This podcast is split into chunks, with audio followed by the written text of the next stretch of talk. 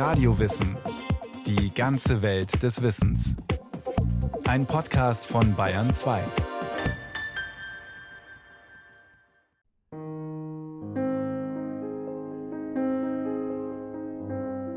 Als Kind schon liebte ich es. Venedig lebte in meiner Brust wie eine Feenstadt. Kennen Sie irgendeinen anderen Ort der Welt, der in gewissen Stunden imstande ist, die menschliche Lebenskraft anzuregen und alle Wünsche bis zum Fieber zu steigern, wie Venedig? Von Venedig ist alles gesagt und gedruckt, was man sagen kann. Eine ganz andere Geschwindigkeit oder Langsamkeit, eine ganz andere Art vom Schauen, das verbindet mich mit Venedig. Es gibt zwei Arten von Städten, alle anderen und Venedig.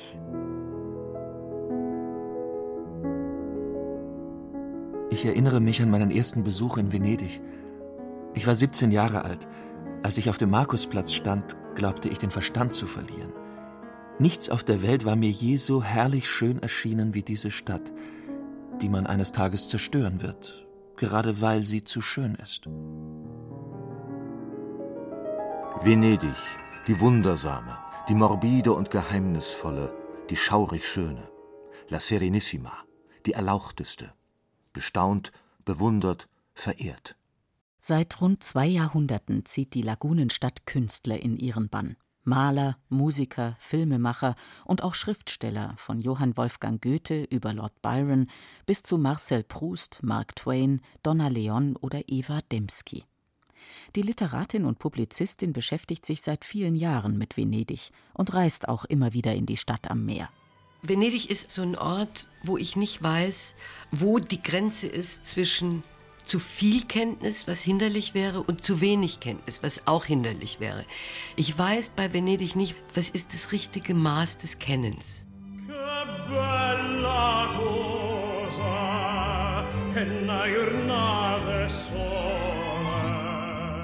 Schon lange ist Venedig nicht nur Traumziel und Sehnsuchtsort von Künstlern. So massiv ist die andauernde Touristenschwemme, dass es inzwischen eine Art Touristeneinfuhrstopp gibt, und zwar in Form einer Begrenzung der täglichen Besuchermenge in den besonders frequentierten Monaten. Über die Auswirkungen der Touristenlawine für die Einheimischen lässt die Krimi-Autorin Donna Leon ihren Kommissario Brunetti immer mal wieder sinnieren. Er hatte den Eindruck, dass alle Geschäfte, die für die Bewohner dieser Stadt da waren, wie Apotheken, Schuster und Gemüseläden, langsam und unaufhaltsam verschwanden, während an ihre Stelle Hochglanzboutiquen und Souvenirläden traten, die nur für die Touristen da waren. Die Kaufleute der Stadt stellten sich auf die Wünsche der Durchreisenden ein, statt auf die Bedürfnisse der Einwohner. Besucher, die nur für ein paar Stunden oder ein paar Tage in die Lagunenstadt kommen, wurden auch schon im 19. Jahrhundert von jenen, die sich nicht als Touristen verstanden, als lästig, unangenehm und zerstörerisch empfunden. Als zum Beispiel der amerikanische Autor Henry James, der die Stadt liebte und sie mehrfach als Schauplatz seiner Geschichten wählte, nach längerer Abwesenheit wieder nach Venedig kommt, ist er entsetzt über die Veränderungen. Die Barbaren haben sie völlig in Besitz genommen. Es existiert nur noch als eine übel zugerichtete Piepshow und ein Bazar. Eine Horde von wilden Deutschen kampiert auf der Piazza und sie füllte den Dogenpalast und die Accademia Galleria mit ihrem Gebrüll. Die Engländer und Amerikaner kamen etwas später. Sie kamen gleichzeitig mit einer großen Menge Franzosen.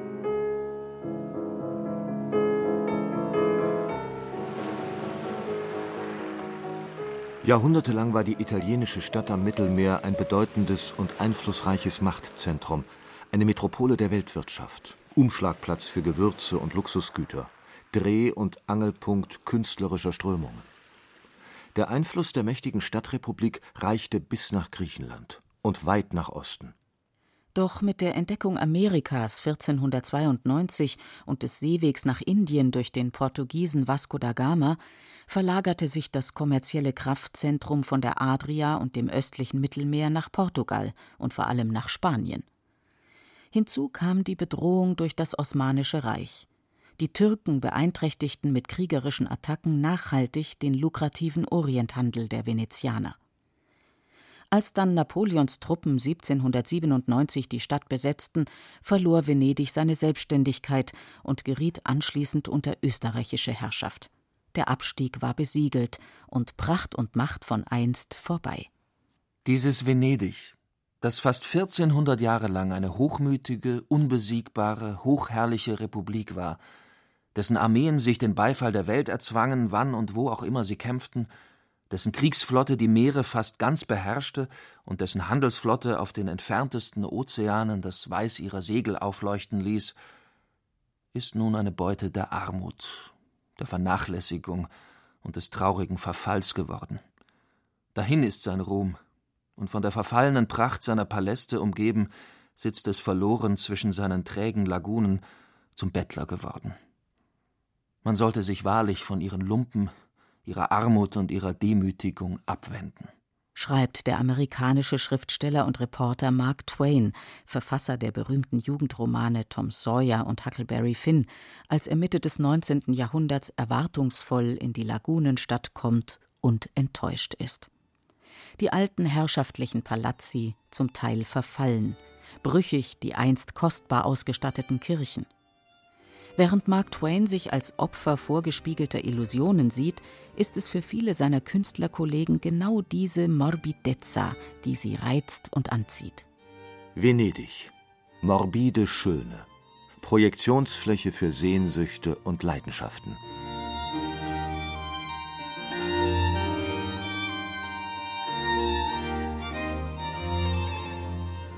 Die Zeit der Romantik.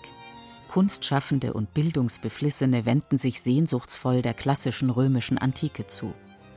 Eine Reise nach Italien zu den Ruinen und Relikten des römischen Altertums ist en vogue, ja geradezu Pflicht. Und im Zuge dieser Italien-Euphorie rückt natürlich auch Venedig in den Blick. Die Stadt wird zum Magneten für Künstler und andere romantische Seelen – Sie kommen für ein paar Tage, ein paar Wochen oder für Monate, und einige verlegen sogar zeitweise ihren Wohnsitz nach Venedig. Und schließlich schreiben sie über die Stadt oder machen sie zum Schauplatz ihrer Romane, Theaterstücke und Gedichte. Dabei hatte schon Goethe 1786 bei seinem ersten Besuch in der, wie er sagt, wunderbaren Inselstadt dieser Biberrepublik notiert Von Venedig ist alles gesagt und gedruckt, was man sagen kann. Und gut 100 Jahre später schreibt der amerikanische Literat Henry James: Venedig ist viele tausend Male gemalt und beschrieben worden. Und von allen Städten der Welt ist Venedig die einzige, die man besuchen kann, ohne hinzufahren. Und dann schreibt Goethe doch seine Eindrücke und Erlebnisse auf, genauso wie es nach ihm auch Henry James und all die anderen tun. Und daran hat sich bis heute nichts geändert obwohl es, laut Marcel Reich-Ranitzky, zwei Orte gibt, die in der Literatur nicht mehr auftauchen sollten: Venedig und New York. Und da stimmt ihm Eva Demski auch ein bisschen zu. Jeder denkt, er muss es doch schaffen, dass ein ausgelutschter Ort nicht ausgelutscht aussieht. Und dann sieht er eben doch ausgelutscht aus. Aber vielleicht findet ja irgendwer oder man selber oder das weiß ich nicht, einen vollkommen anderen Zugang. Letztlich ist auch Eva Demski der Versuchung erlegen und hat über Venedig ein Buch geschrieben. Diesem völlig irrsinnigen Unterfangen zu den 30 Millionen Venedig-Büchern noch ein anderes dazu zu schreiben, das wollte ich eigentlich gerne, weil ich so viele Begleitpersonen gefunden habe. Ich habe dieses Venedig ja nie allein erkundet, sondern immer mit imaginären oder realen Begleitpersonen. Mal sind es historische Personen wie die legendäre Schauspielerin Eleonora Duse oder die Museumsgründerin Peggy Guggenheim, mal erfundene wie der Kater Barnaby, aus deren Blickwinkel Eva Demski Venedig betrachtet und porträtiert. Venedig aus 18 verschiedenen Perspektiven.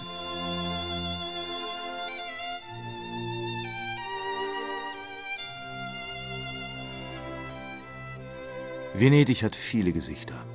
Aber es ist und war vor allem die Stadt der Liebenden, der Liebschaften und der Leidenschaften. Die Mauern sind getränkt von Leidenschaft. Es hat sich ja immer auf diesem kleinen Raum unglaublich viel abgespielt. Es war ja immer erotisch aufgeladen. Die großen leidenschaftlichen Städte sind natürlich deswegen so aufgeladen, weil das auch sehr viel mit Verboten zu tun gehabt hat. Es war ja nicht eine Zeit des Anything Goes, sondern es war eine Zeit des Es geht gar nichts. Und trotzdem macht man's. Einer der bekanntesten Vertreter in Sachen Liebe, verbotene Liebe und Venedig ist zweifelsohne Casanova, der am 2. April 1725 in der Lagunenstadt geboren wird. Zu einer Zeit, da der Stern von Venedig als einflussreiche Metropole bereits im Sinken begriffen ist. Aber das stört den illustren Venezianer, der Theologie und Jura studiert hat, nicht. Die sinnlichen Genüsse zu kultivieren, bildet die Hauptbeschäftigung meines ganzen Lebens. Niemals hat es für mich etwas Wichtigeres gegeben. Wenn man das Wort Casanova sagt, da hat man ja immer so ein Bildzeitungsbild da vor sich. Aber in Wirklichkeit ist er natürlich der gekonnteste Venezianer, der immer mit dem Verbot und den Leidenschaften gespielt hat. Und das atmet diese Stadt.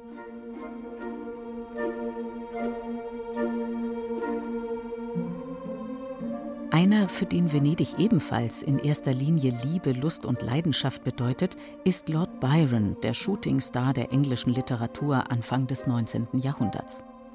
Noch bevor der Schriftsteller zum ersten Mal in die Lagunenstadt kommt, schwärmt er schon in einem Gedicht. Als Kind schon liebte ich es. Venedig lebte in meiner Brust wie eine Feenstadt, die Wassersäulen gleich dem Meer entschwebte, ein Markt des Reichtums, und der Freude Pfad.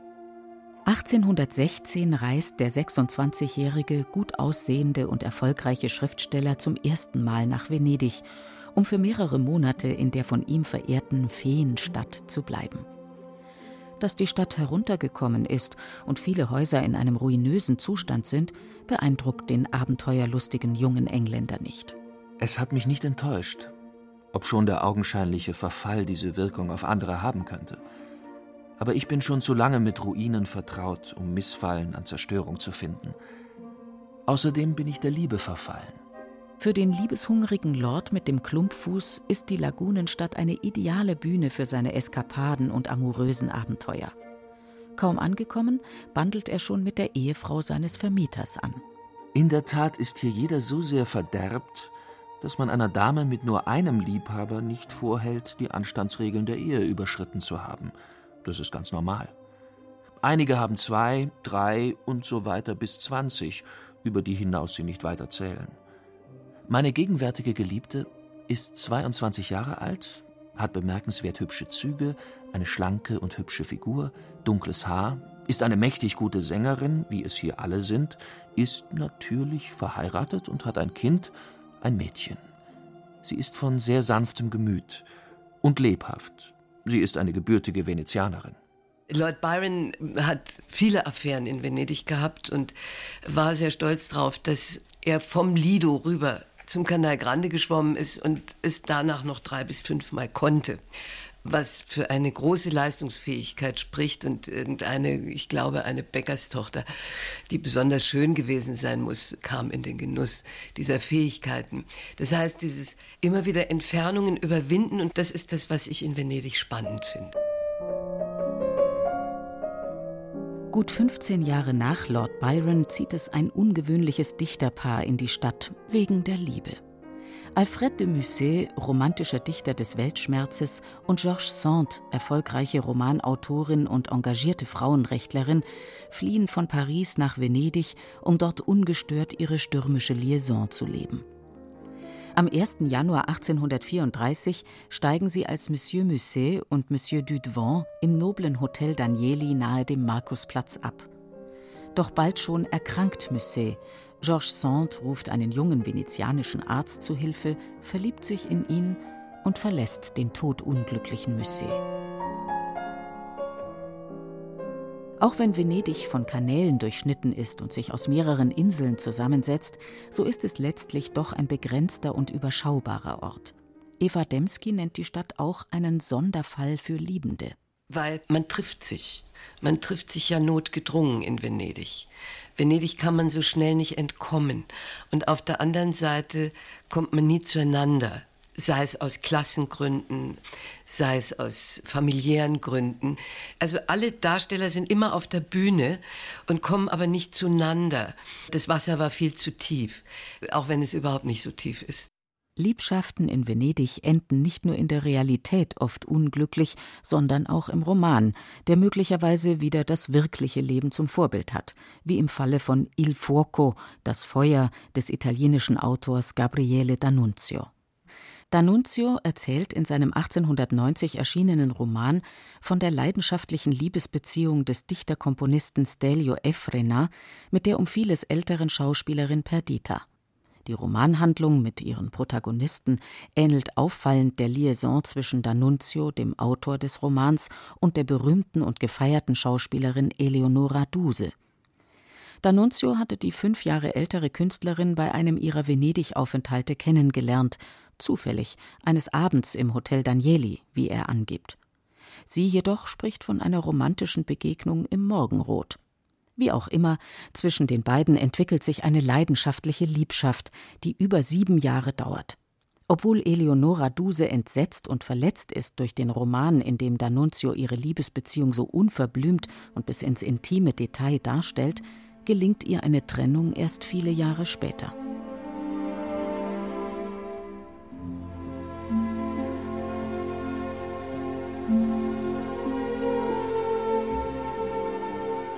Venedig, Stadt der Liebe, aber auch Stadt des Todes. Gustav von Aschenbach, Protagonist in Thomas Manns Novelle Der Tod in Venedig, reist in die Lagunenstadt, wird dort von einer verzehrenden Leidenschaft zu dem jungen Taggio ergriffen und findet schließlich in der von der Seuche heimgesuchten Stadt den Tod. Der Tod in Venedig ist ein Meisterwerk, weil das genau umgreift das Fremdsein, die Trauer des Fremdseins, die Begeisterung des damals ja noch gefährlichen Venedig. Da hat ja Venedig immer auch noch mit der Krankheit zu tun, immer mit diesem gefährlichen, pestilenzialischen Untergrund. Denn bis ins letzte Jahrhundert wurde die in die Sümpfe hineingebaute Stadt immer wieder von gefährlichen Seuchen, von Tod und Krankheit bedrängt. Nicht nur bei Thomas Mann steht Venedig für Lust, Liebe und Leidenschaft ebenso wie für Tod, Trauer und Vergänglichkeit. Sinnbild dieser beiden Pole ist die lackschwarz glänzende Gondel, die auch zum Inbegriff des touristischen Venedig geworden ist. Über das mysteriöse Wasserfahrzeug sinniert Thomas Mann in seiner Venedig-Erzählung Wer hätte nicht einen flüchtigen Schauder, eine geheime Scheu und Beklommenheit zu bekämpfen gehabt, wenn es zum ersten Mal oder nach langer Entwöhnung galt, eine venezianische Gondel zu besteigen? Das seltsame Fahrzeug das balladesken Zeiten ganz unverändert überkommen und so eigentümlich schwarz, wie sonst unter allen Dingen nur Särge sind. Es erinnert an lautlose und verbrecherische Abenteuer in plätschernder Nacht. Es erinnert noch mehr an den Tod selbst. Auch in der zeitgenössischen Literatur taucht Venedig immer wieder als Ort von Liebe und Tod auf. So lässt zum Beispiel der amerikanische Gegenwartsautor Louis Begley die Titelfigur seines Romans Misslers Abschied nach Venedig reisen, nachdem dieser erfahren hat, dass er nur noch kurze Zeit zu leben hat. Kaum angekommen, stürzt sich Thomas Missler in ein Liebesabenteuer, das bald schon scheitert. Danach inszeniert der Protagonist in der Stadt des Todes seinen Abschied.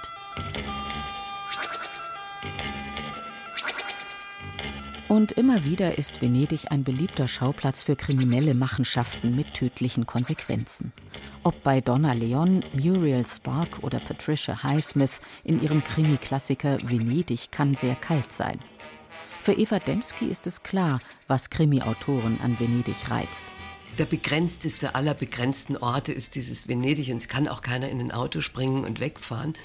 Und selbst irgendwelche Bomben bieten sich da nicht so richtig an. Man kann in Venedig einen sehr altmodischen Schauplatz sehr modern nutzen. Und das, glaube ich, reizt Leute, die Krimis schreiben. Tod, Verderben, Untergang sind nicht nur Themen für Venedig-Krimis. Auch real ist die Stadt und das schon seit langem vom Untergang bedroht, und zwar durch immer häufiger auftretendes Hochwasser, durch Touristenüberschwemmungen, aber auch durch das labiler werdende Ökosystem der Lagune, weiß Eva Demski. Dieses ganz fragile Gleichgewicht dieser Lagune ist im Grunde genommen die einzige Überlebensmöglichkeit für Venedig. Und alle rühmen dieses besondere Licht in Venedig. Aber dieses Licht ist das Licht der Lagune. Und wenn man die voll Öl kippt oder versanden lässt oder die Inseln untergehen lässt oder Fahrrinnen baut, wo eigentlich keine hingehören, dann tötet man dieses Lebewesen, was Venedig hält, wie eine nasse Hand. Venedig liegt ja in der nassen Hand dieser Lagune. Und diese Hand muss man schützen. So recht wahrhaben wollte und will das bis heute kaum jemand. Doch selbst wenn das reale Venedig einmal untergehen sollte, in der Literatur wird es weiterleben. Zum Beispiel durch Venedig-Liebhaber wie Henry James. Dieses Geschöpf verändert sich ständig, wie eine übersensible Frau, die man erst richtig kennt, wenn man alle Aspekte ihrer Schönheit wahrgenommen hat. Sie ist gut gelaunt oder niedergeschlagen. Sie ist blass oder rot, grau oder rosa, kalt oder warm, frisch oder matt, je nach Wetter oder Stunde. Sie ist immer interessant und fast immer traurig. Aber sie verfügt über tausend Spielarten der Anmut, und ist immer für glückverheißende Überraschungen gut.